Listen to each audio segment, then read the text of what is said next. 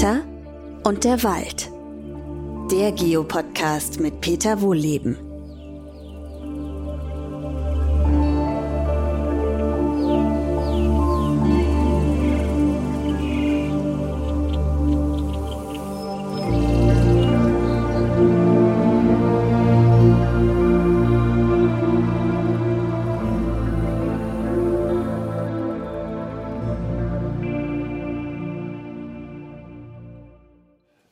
Zu einer neuen Podcast-Folge. Heute ist wieder ein Waldspaziergang dran und den will ich mal richtig mit euch machen.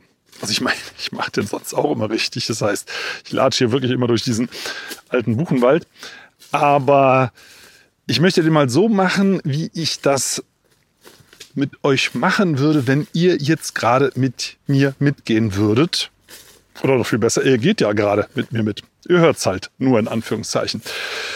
Und dann komme ich nämlich häufig von Hölzchen auf Stöckchen. Also so ein Waldspaziergang bei mir ist ja nicht monothematisch, wie wir das halt in den Podcast-Folgen häufig haben, um das halt ein bisschen besser zu sortieren. Das ist ja auch gut.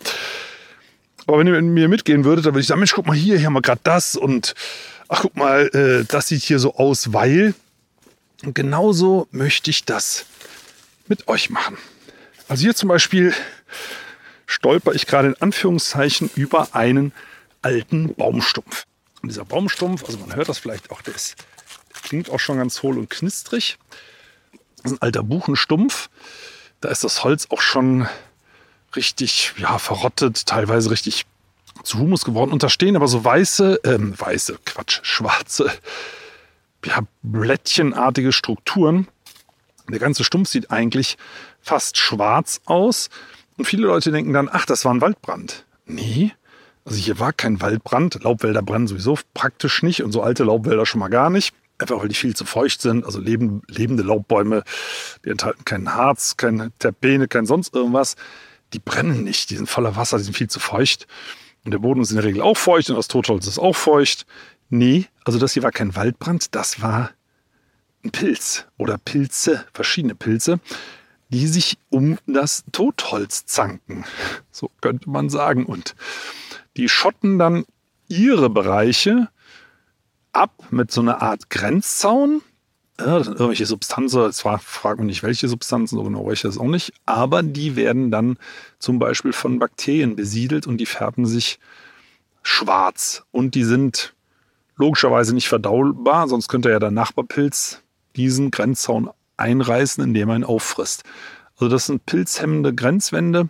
Und wenn der Stumpf dann eben weiter verrottet, dann bleiben die stehen. Und deswegen sehen solche Stümpfe oft ganz schwarz aus. Und wenn man genau hinguckt, dann sind das eigentlich nur so blättrige Strukturen, die dann übrig bleiben von einem Zank unter Pilzen. So, das wäre quasi der, der erste Punkt. Und ich laufe einfach mal weiter und wir schauen uns mal an, was wir noch alles so finden, wenn wir hier durchlaufen. Also im Moment das raschelt ja auch ganz gut hier. Ist halt das Herbstlaub runtergefallen. Ist übrigens ein schöner Zeitpunkt, um mal Tiere zu beobachten. Dann setzt ihr euch einfach mal so in Ruhe zehn Minuten hin. Es wird ganz ruhig im Wald. Also wenn ihr kommt, gibt es erstmal Alarm. Ne? Also das ist, ihr, ihr, ihr strömt, verströmt sozusagen Alarmstimmung und das wird weitergetragen im Wald. Das erzählen sich die Tiere tatsächlich auch weiter. Ähm, ich hatte das, glaube ich, auch schon mal beim Thema Jagd in der Podcast-Folge erwähnt, dass dieser ganze, diese ganze Todesstimmung, ne, die die Jägerinnen und Jäger verbreiten, das ist nun mal leider so. Also wer Tiere totschießt, verbreitet so eine Stimmung. Boah, hier fährt gerade ein Motorrad vorbei. Also ich bin hier wirklich ziemlich, ziemlich tief im Wald, aber die Dinge hört man doch ziemlich weit. Also diese Todesstimmung, die durch die Jagd verbreitet wird, das überträgt sich auf alle möglichen Tiere und die haben dadurch eine viel, viel größere Fluchtdistanz, auch wenn sie nicht bejagt werden. Ne? Also zum Beispiel Rotkehlchen jagt in Deutschland nur wirklich keiner und die sind im Garten viel weniger scheu als hier draußen im Wald. Aber wenn ihr ruhig bleibt, also wenn ihr ankommt in einem Wald, verbreitet sich diese Stimmung direkt überall. Manchmal gibt es auch Vögel wie der Eichelherr, der das dann rätsch, rätsch, rätsch, rätsch, rätsch direkt überall rum erzählt, ähm, dass dann ein Mensch kommt. Aber wenn ihr euch mal zehn Minuten ruhig hinsetzt, dann beruhigt sich das alles wieder. Am besten an so einer Hangkante Und gerade wenn das Wetter so trocken ist momentan, also hier scheint gerade die Sonne, es hat jetzt, oh, doch, ich wollte gerade sagen, ein paar Tage nicht geregnet. Nö, ich glaube, das letzte Mal vorgestern. Aber das Laub trocknet relativ schnell wieder auf ähm, und dann hört ihr halt Tiere laufen. Das Rascheln, das hört man irre weit. Im Moment heute ist es auch nicht besonders windig. Hier in dem, bin ja wieder in so einem schönen alten Laubwald. Es ist eh windgeschützt äh, am Boden. Und äh, dann kann man dieses Rascheln sehr, sehr weit hören. Also das ist übrigens eine sehr schöne Übung, um mal zur Ruhe zu kommen. Und wir marschieren mal ein bisschen weiter. So gut, dann raschelt es halt leider, aber ich bin jetzt hier nicht zum Tierbeobachten hergekommen. Ich laufe mal ein bisschen weiter und gucke mal, was wir sonst noch hier so zu bieten haben. Also ich laufe hier durch jede Menge junge Bäume. Übrigens, das fällt mir gerade ein. Wir kommen ja hier von Hölzen auf Stöckchen ich habe jetzt in letzter Zeit ist es ja mal wieder kritisiert worden. Es gibt keine Mutterbäume, die sich um ihren Nachwuchs kümmern. Ich kann es echt nicht mehr hören. Es kommt natürlich aus der Forstlobby, die nicht möchte, dass man das Fällen alter Bäume kritisiert. Und das muss man leider kritisieren, weil alte Bäume, ja, die sind so gut für den Wald, die sind übrigens auch gut für uns Menschen. Also alte Bäume, wenn ich mir diese alten, alten Buchen hier angucke, 200 Jahre alt, vielleicht sogar älter und auch Eichen und was hier sonst noch so rumsteht, Weißtannen, die haben Erfahrung gespeichert, äh, die produzieren jede Menge Zucker äh, für den Untergrund, für sich selber. Also es ist ein ganz wunderbares Miteinander. Ist übrigens ein alter deutscher Fachbegriff. Also die Gebrüder Grimm, die haben ja nicht nur Märchen geschrieben, sondern die waren auch wissenschaftlich unterwegs, haben auch Wörterbücher geschrieben und da ist der Begriff Mutterbaum schon erwähnt. Das ist in der Forstwissenschaft auch genutzt worden und wird auch heute noch genutzt. Also diese Mutterbäume, die gäbe es angeblich nicht. Und das würde man auch sehr schön daran sehen, dass im Umfeld dieser alten Buchen so im ganzen Wurzelbereich keine Jungbuchen wachsen würden. Ihr müsstet mal sehen, wo ich hier gerade bin. Also die Jungbuchen, die wachsen bis an den Stamm der Mutterbäume rein, umfüttern den regelrecht. Und ich gucke jetzt gerade auf eine, ich muss nur mal so grob schätzen, also bis zu 10 Meter Abstand, da kommt schon die nächste alte Buche. Also so viel zum Thema, die tolerieren sich nicht. Die stehen teilweise hier einen Meter auseinander, die alten Bäume. Aber äh, also allein in diesem Wurzelbereich, na, sagen wir mal 10 Meter, boah, wie viele Bäume mögen da stehen? Ich schätze mal so 500 kleine Buchen. Also ich gucke auf die, im Wurzelbereich der Mutterbuche, auf die ich jetzt hier gerade schaue. Also wenn da jemand behauptet, man sieht ja daran, dass das ein Konkurrenzsystem ist, die Bäume, das Mutterbaum kann es gar nicht geben, weil er den eigenen Nachwuchs überhaupt nicht duldet in seinem Wurzelbereich, dann denke ich immer, Leute, ihr müsst mal in natürliche Wälder reinschauen, nicht in Plantagenwälder. Die sind aufgeräumt, da findet ständig irgendein Rumgesäge statt, da kann man natürliche Phänomene gar nicht beobachten oder sehr viel schlechter.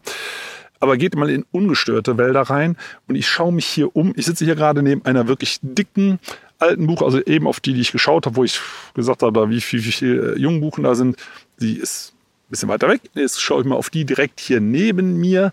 Auch da unmittelbar bis an den Stamm ran alle möglichen Altersstadien von Nachwuchsbuchen, die hier logischerweise bei ihrem Mutterbaum stehen. Übrigens, wenn Buchen das nicht wollen würden, dass ihr Nachwuchs bei ihnen wächst, dann würden die dafür sorgen, dass er abhaut. Das kann man ja machen als Baum. Da gibt es also schöne Methoden dazu. Jetzt gerade im Herbst sieht man es mal wieder. Es gibt so eine, ja, man könnte sagen, eiserne Regel, je familiärer, desto plumps. Also, Bucheckern, Eicheln, die fallen runter, plong und bleiben da liegen.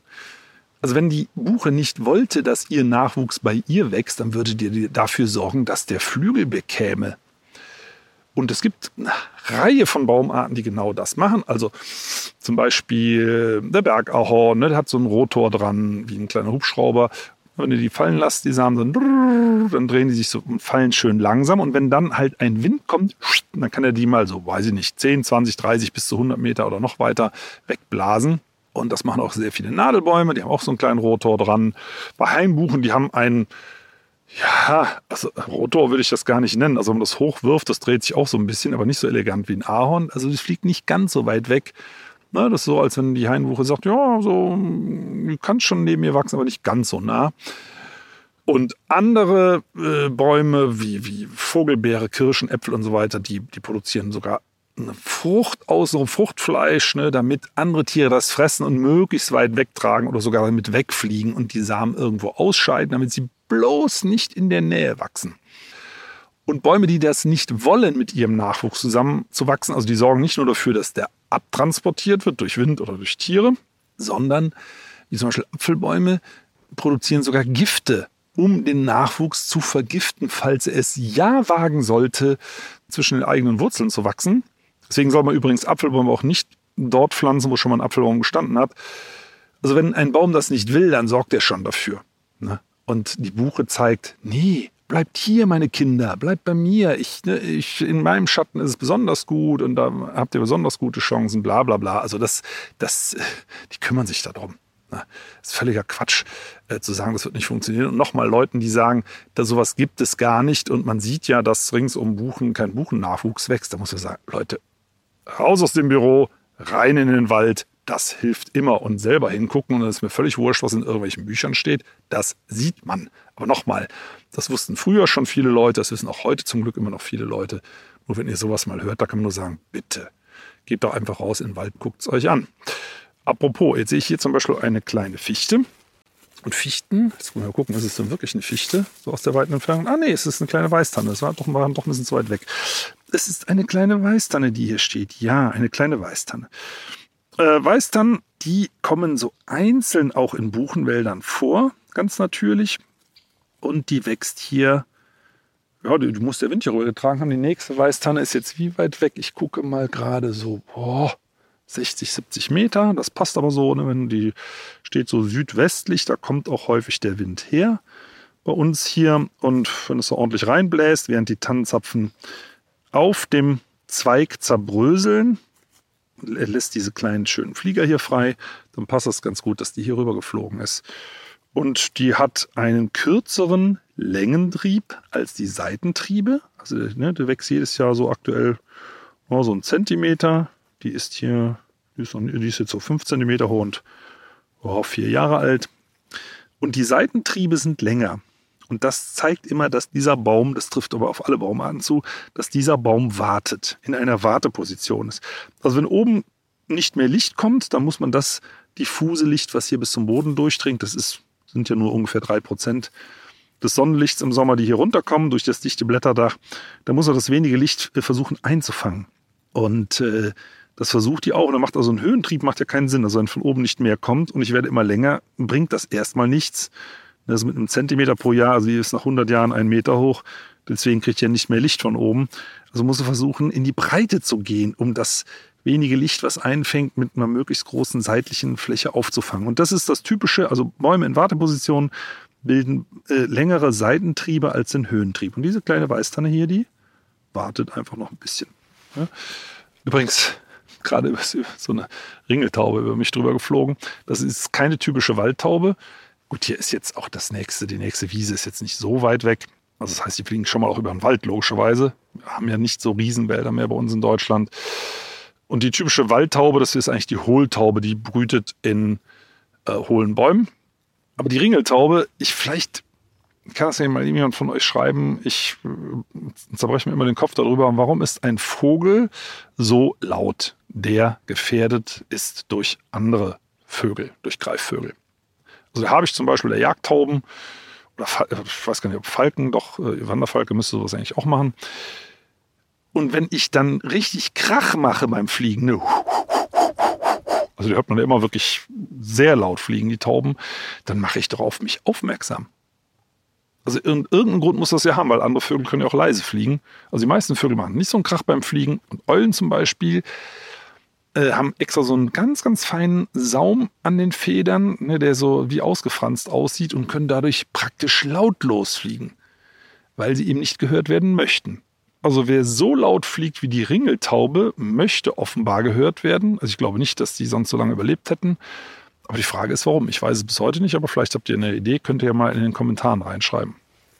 Also das ist nur so nebenbei, aber wir sind ja hier bei einer Waldtour, einer, einem Waldspaziergang, der hier von Hölzchen auf Stöckchen geht. Das hatte ich ja vorhin schon mal angekündigt. Also heute keine klare Struktur, nochmal, sondern ähm, ich gehe einfach mit euch mal so ein bisschen hier durch. Ist übrigens auch ganz typisch in nicht bewirtschafteten Wäldern, dass das nicht einheitlich ist mit dem Baumnachwuchs. Also ich bin nicht, weil ich das nur gerade, weil ich gerade hier an eine Stelle komme, wo jetzt mal so auf, ich würde mal sagen, 50 Quadratmetern gar keine jungen Bäume stehen. Das ist normal. Und dann kommt wieder eine kleine Gruppe und dann kommt eine Gruppe mit ein bisschen älteren jungen Bäumen, die sind dann vielleicht schon so 5, 6 Zentimeter in der Stammdicke. Also es wechselt ständig ab hier und da. Es ist nicht aus einem Guss. Das wäre typisch Forstwirtschaft. Ne, also dieses aus einem Guss, das will man ja unbedingt haben, damit man besser planen kann. Also hier so ein Wald kann ich ja nicht planen. Also jetzt steht hier zum Beispiel eine Gruppe, ah, hier sind sogar noch so blaue Markierungen dran. Hier hat die Uni Aachen mal eine Forschungsfläche gehabt. Ne, also wenn ihr so komische Zeichen an den Bäumen seht, das kann alles bedeuten heutzutage. Also in dem Fall ist es hier eine blaue Markierung gewesen äh, für eine kleine Versuchsfläche. Ich weiß gar nicht mehr, was hier untersucht worden ist. Ich glaube Photosyntheserate. Da ging es aber auch um das soziale Miteinander der Bäume. Wie auch immer, ähm, so wie bin ich jetzt da drauf gekommen? Achso, dass das uneinheitlich ist. Ja, wenn man von Hölzchen auf Stöckchen kommt, dann verliert man manchmal den, den Faden. Also Forstwirtschaft möchte es gerne einheitlich haben. Ich möchte wissen, was kann ich wann aus meiner Schatzkammer, aus meiner Holzvorratskammer erwarten. Deswegen sind die Begriffe übrigens ja auch so. Also man rechnet pro Hektar, das ist eine Fläche 100 mal 100 Meter, rechnet man äh, aus, wie viel Holzvorräte habe ich denn da. Man nennt das Ganze auch Holzboden. Ist ja auch komisch, ne? Für mich klingt das so wie Tanzboden oder so. Aber gut, äh, man nennt das Holzboden, also das Boden, auf dem Holz wächst. Ist auch interessant, ne? Das ist so, als wenn ich einen Hektar Weide als äh, Steakboden bezeichnen würde. Für Steaks. Das ist der Boden, auf dem Steaks wachsen. Jetzt wachsen natürlich auf Böden keine Steaks, aber auf Böden wächst auch kein Holz. Auf Waldboden wachsen Bäume. Man hat sich aber schon so dran gewöhnt, dass man sogar sagt, das ist Laubholz und das ist Nadelholz. Also nochmal, das ist, als wenn ihr eine Kuh seht und sagt, das ist ein Steak. Nein, das ist eine Kuh. Aber ich kann nochmal zurück. Also es, es, geht schon los. Also warum solchen, so, so ein Wald wie hier in diesem Reservat diese uneinheitlich, uneinheitlich ist, so, so ungern gesehen wird. Also häufig zumindest in der Forstwirtschaft. Also es geht schon los mit den Begriffen. Holzboden, Holzvorrat, also was, wie viel Vorräte stehen hier, das will man wissen. Und das ist natürlich in solchen uneinheitlichen Wäldern viel, viel schlechter zu sagen und auch schlechter zu planen, weil es geht auch um eine Erntereife. Also wann ist denn ein Baum erntereif? Das geht natürlich nicht so einfach wie bei Erdbeeren, ne? die werden rot und dann weiß man Bescheid, sondern das hängt von ganz vielen Faktoren ab. Also die Holzqualität, ne? ein, ein Baum, der ganz schlechte Qualität hat, also von oben bis unten voller Äste und Faulstellen und sonst irgendwas, der ist ökologisch natürlich super wertvoll, aber von der Holzqualität her äh, ist der nicht gut. Und wenn man den dicker werden lässt mit Faulstellen drin und so weiter, wird das Holz ja nicht wertvoller. Nur weil er dicker ist. Ganz im Gegenteil. Das will dann immer noch keiner haben. Äh, vielleicht außer Brennholz, aber es wird nicht gut bezahlt. Also dieser Baum ist schon in jungen Jahren quasi erntereif, weil man sagt, der kommt weg. Macht lieber Platz für was Besseres. Ein dicker Baum mit allerschönstem astreinem, also astfreiem Holz, gesund, bla bla bla, den man sehr schön teuer verkaufen könnte, der kann natürlich gerne doppelt so dick sein. Der kann auch gerne dreimal so dick sein. Also dessen Erntereife ist zu einem viel späteren Zeitpunkt. Und äh, irgendwann fängt so ein Baum aber dann trotzdem an zu faulen, was übrigens nicht schlimm ist für den Baum. So ein Baum recycelt sich dann ja selber innerlich. Der innere Teil ist eh abgestorben. Der ist für die Statik, also für die Tragfähigkeit des Baumes kaum noch relevant. Das zählen die äußeren Jahrringe, die lebendigen, aber die inneren, die sind gar nicht so wichtig. Also wenn so ein alter Baum ausfault, dann wird der Teil, den er nicht mehr braucht, quasi wieder zu Kompost, zu Humus. Und dann wurzeln die Bäume teilweise innen selber wieder in diesen Kompost rein und können das ein zweites Mal nutzen. Die ganzen Nährstoffe, die sie über Jahrzehnte und Jahrhunderte aus dem Boden gezogen haben.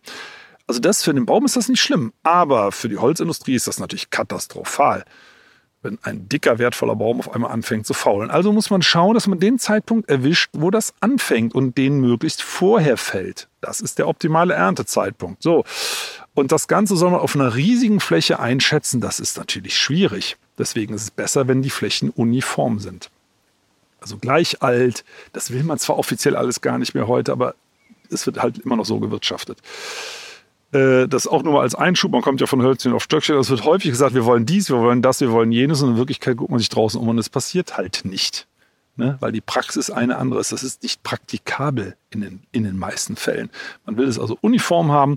Man will wissen, wann kommt denn der richtige Erntezeitpunkt. Und das kann ich bei uniformen Beständen, also die gleichförmig sind, wo die Bäume alle gleich alt, gleich einigermaßen gleich dick sind, besser abschätzen. Und dann weiß ich, auf diesem und jenem Boden, das hängt auch von den Bodenverhältnissen ab, fangen Bäume einfach in dem und dem Alter, sprich bei der und der Dicke an zu faulen.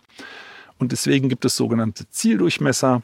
Man sagt so ungefähr ab Brusthöhendurchmesser, ne, misst man bequemerweise in Brusthöhe. Ah, hier kommt gerade ein Kolkrabe vorbei.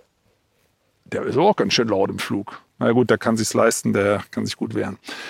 Ähm, ja, der, jetzt hat er schon wieder was gesagt. Lenkt mich hier total ab. Ich komme auch gleich auf den Kerl zurück.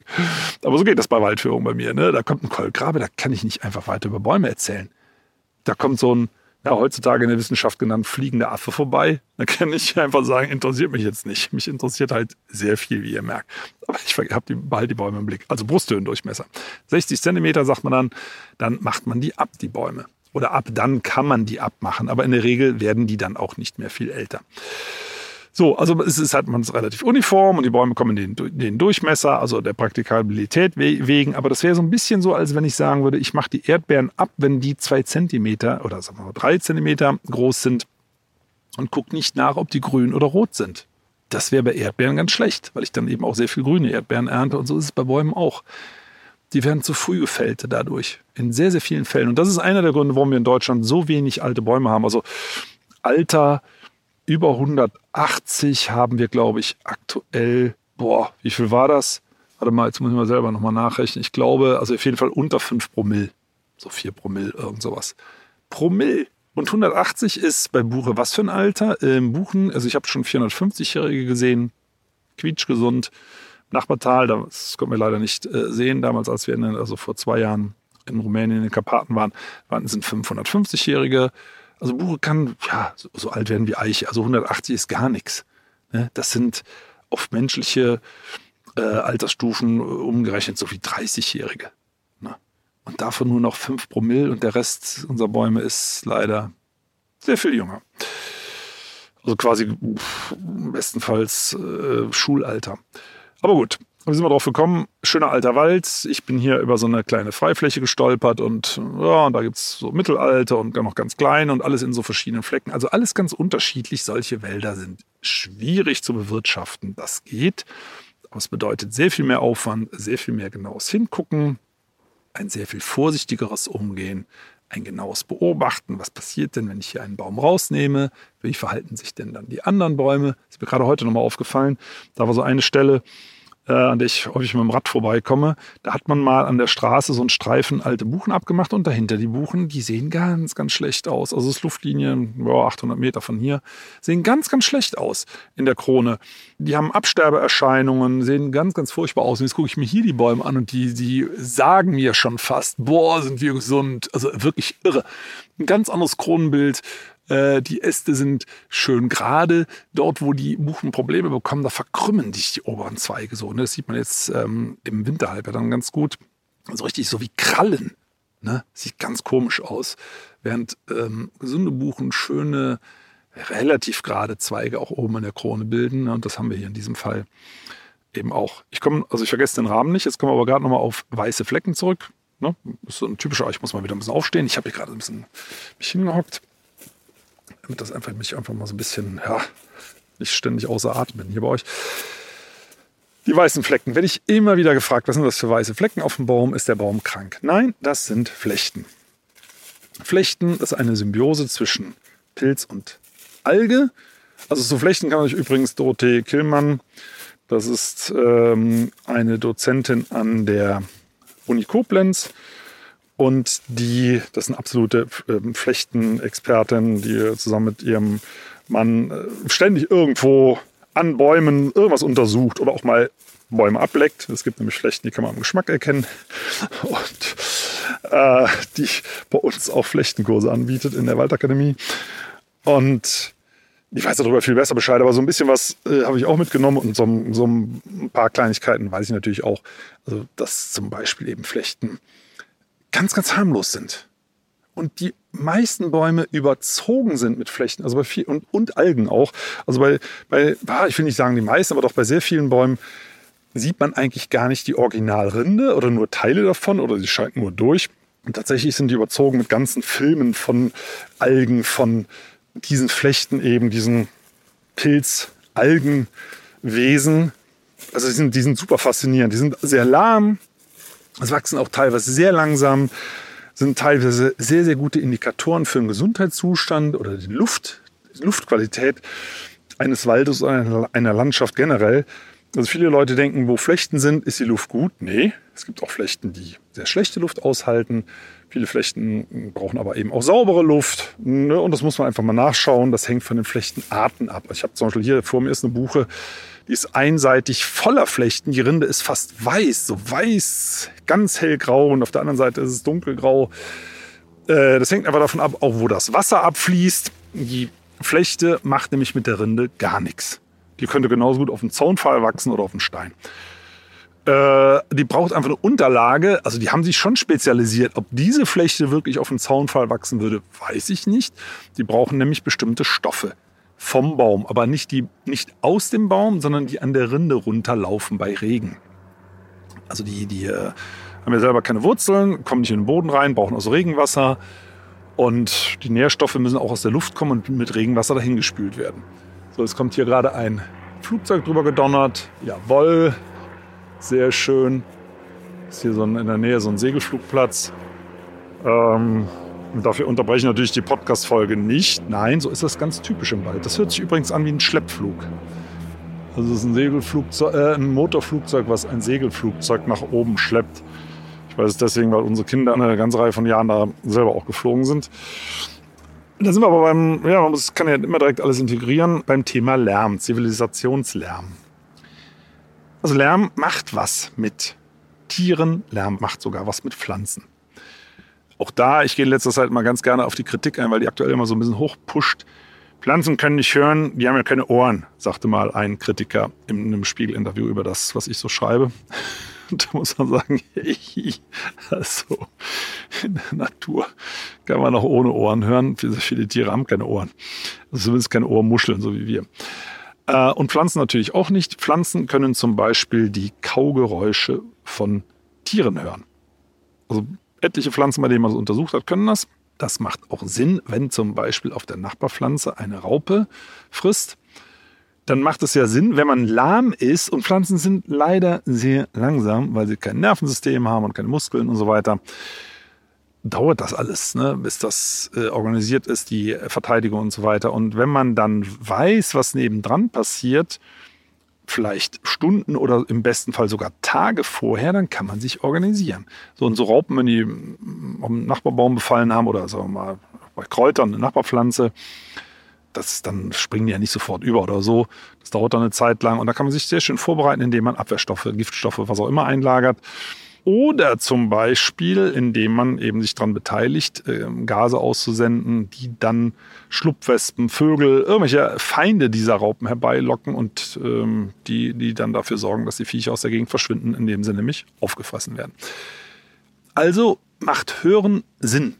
Und Kaugeräusche von Raupen sind sehr leise. Also im Winterhalbjahr könnt ihr das vielleicht nicht gut hören, aber ähm, schreibt euch vielleicht mal in den Kalender fürs nächste Frühjahr, ob ihr mal hört, wie Raupen kauen. Ob ihr das hören könnt. Es ist verdammt leise. Und jetzt sind wir bei Zivilisationsgeräuschen. Ne? Wenn, wenn wir zu laut sind, das haben Forschen aus den USA ja anlässlich einer Studie mal zu bedenken gegeben, sollten wir das vielleicht in Zukunft doch ein bisschen stärker berücksichtigen, dass solche Zivilisationsgeräusche Pflanzen bei der Abwehr von Attacken stören, weil sie das dann halt nicht hören können. Also hier wird es jetzt, jetzt wieder ruhiger, ne? das Flugzeug hat sich ja gerade verdünnisiert. Und im Moment ist das ja erledigt, zumindest für dieses Jahr mit den Raupen und so weiter. Aber äh, man sollte zumindest mal drüber nachdenken. Klingt lächerlich, ich weiß. Aber so etwas stört. Und es stört uns übrigens ja auch. Also wir sind das bloß nicht mehr gewöhnt, groß drüber nachzudenken. Aber dieser ständige, diese Dauerbeschallung und so weiter, das macht was mit uns. Ich glaube, wir haben das, weiß gar nicht, wir das damals schon im Gymnasium nicht hatten. Mit, mit Hühnern, mit Stress. Ich erinnere mich ja irgendwie ganz, ganz dunkel an sowas aber das weiß man natürlich, dass in einer lauten Umgebung der Puls und Blutdruck äh, höher sind und dass das auf Dauer nicht gesund ist. Aber für Pflanzen eben auch nicht. Ne? Ich bin nur gerade drauf gekommen wegen dem Flugzeug, ähm, dass hier drüber gerauscht ist. Jetzt wird ein Flugzeug nicht allzu viel ausmachen, aber wenn Pflanzen sagen wir, in Straßennähe stehen oder so, Bäume, das kann durchaus Stress bedeuten. Okay, und ich mache mich mal wieder auf die Beine und laufe mal wieder ein paar Meter. Und stimmt, der Kolkrabe, den habe ich ja noch vergessen. Der Kolkrabe, also ich liebe den. Für mich übrigens ein schönes ähm, Zeichen dafür, dass sich doch was tut. Manchmal viel zu langsam in Bezug auf Naturschutz, aber es tut sich was. Also der Kolkrabe. Wir waren 2003 in Schweden, haben eine Kanutour gemacht super, zwei Wochen Bombenwetter, was auch immer. Und da gab es auf jeden Fall Kolkraben und ich weiß, ich habe damals gesagt, boah, ist das schön. Es wäre so schön, wenn es die bei uns auch geben würde.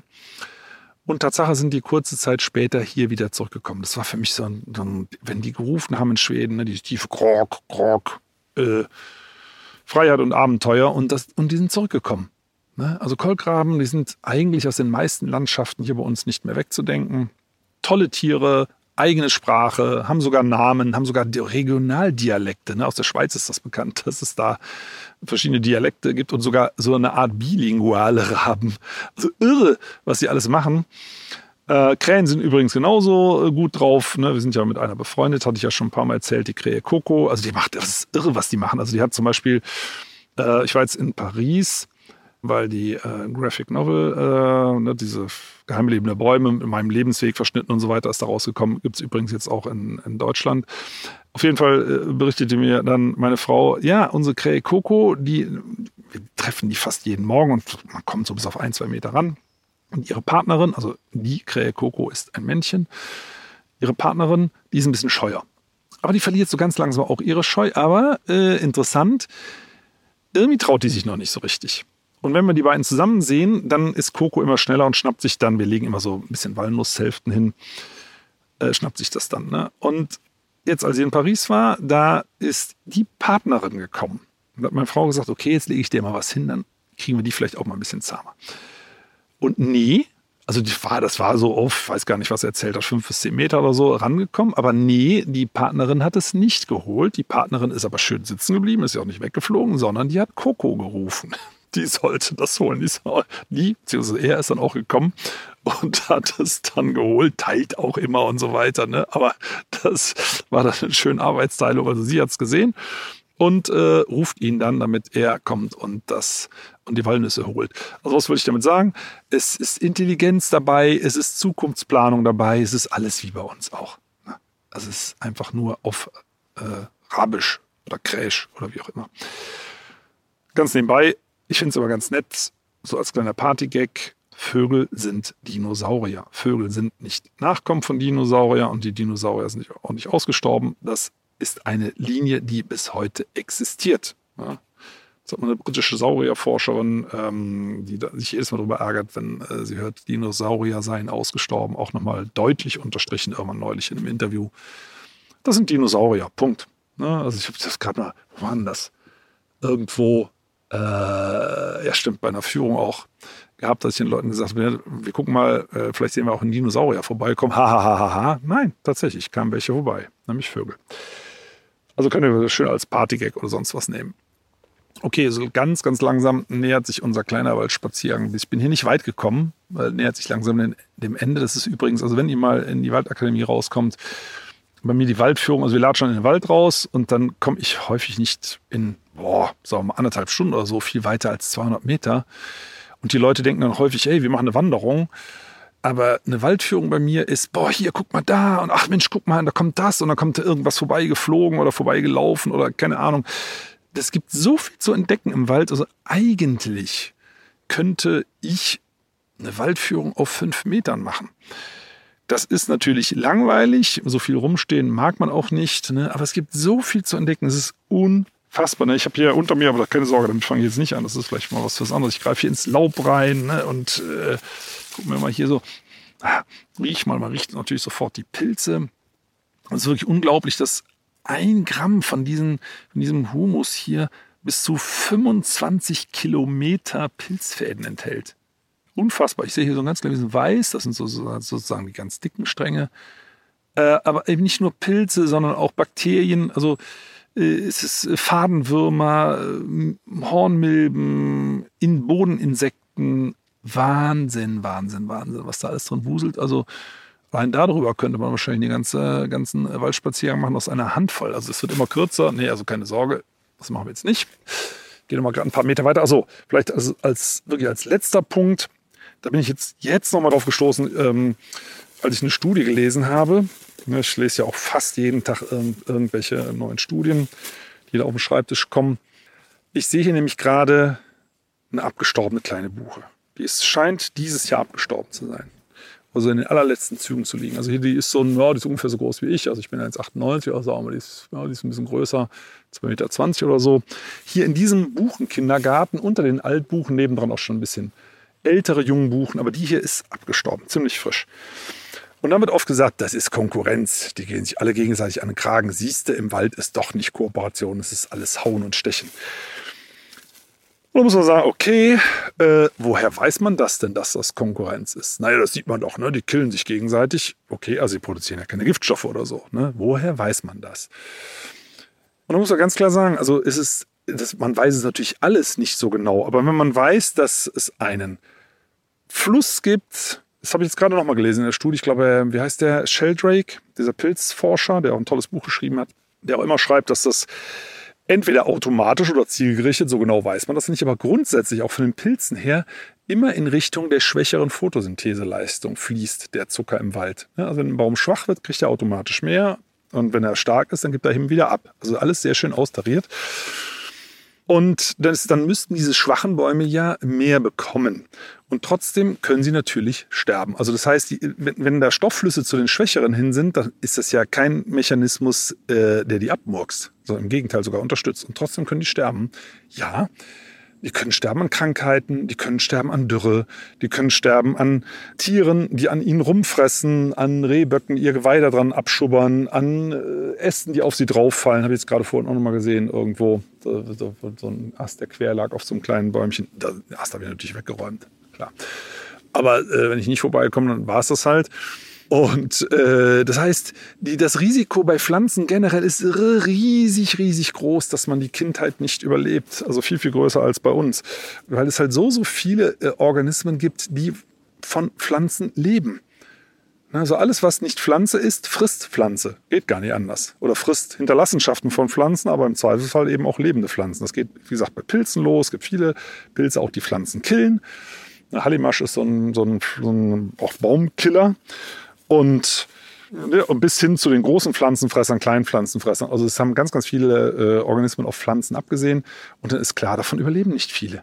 Ne? Und deswegen müssen die so viel Nachwuchs produzieren, damit irgendwann mal eines von, bei Buche habe ich es mal ausgerechnet, eins von 1,8 Millionen, so grob, äh, eine ausgewachsene Buche werden kann. Ne?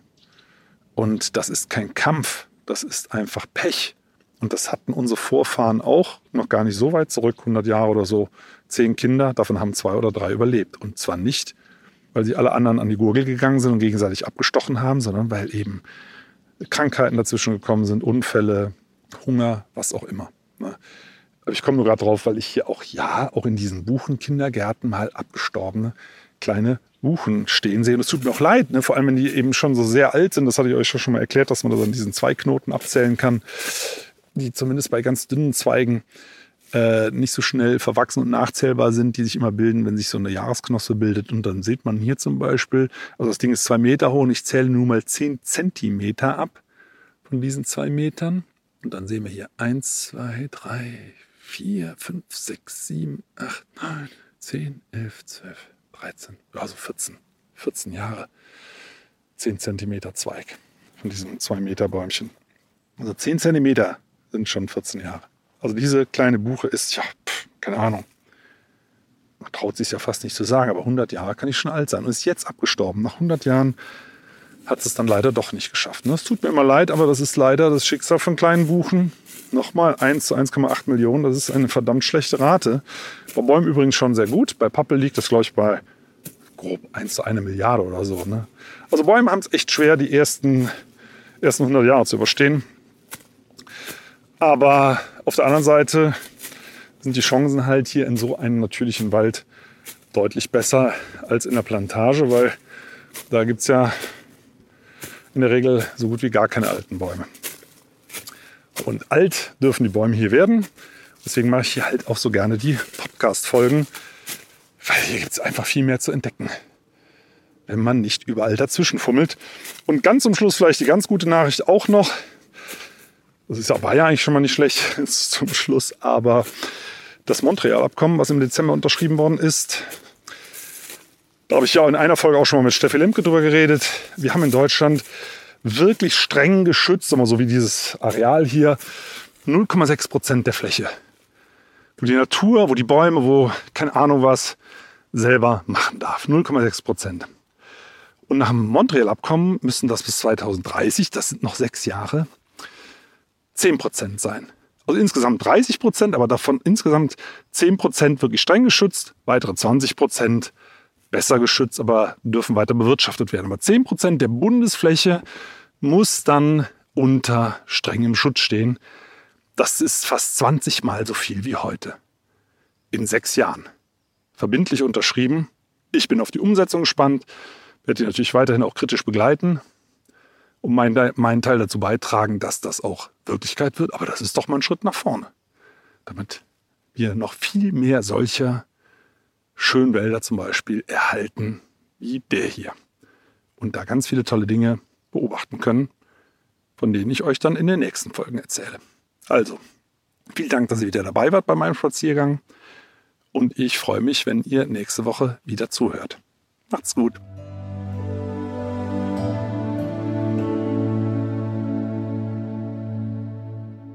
Schön, dass ihr zugehört habt. Vielen Dank. Und wenn euch die Folge gefallen hat, dann abonniert doch den Podcast einfach auf RTL Plus, Apple Podcasts, Spotify oder irgendeiner anderen Plattform. Und über eine Bewertung bei Apple Podcast würde ich mich hier auch sehr freuen. Übrigens könnt ihr dort auch gerne kommentieren. In der Podcast-Beschreibung findet ihr auch einen Link zur Waldakademie. Da könnt ihr mal ein bisschen stöbern. Und jetzt gibt es zum Abschluss noch etwas Waldatmosphäre für zu Hause. Viel Spaß und bis zum nächsten Mal.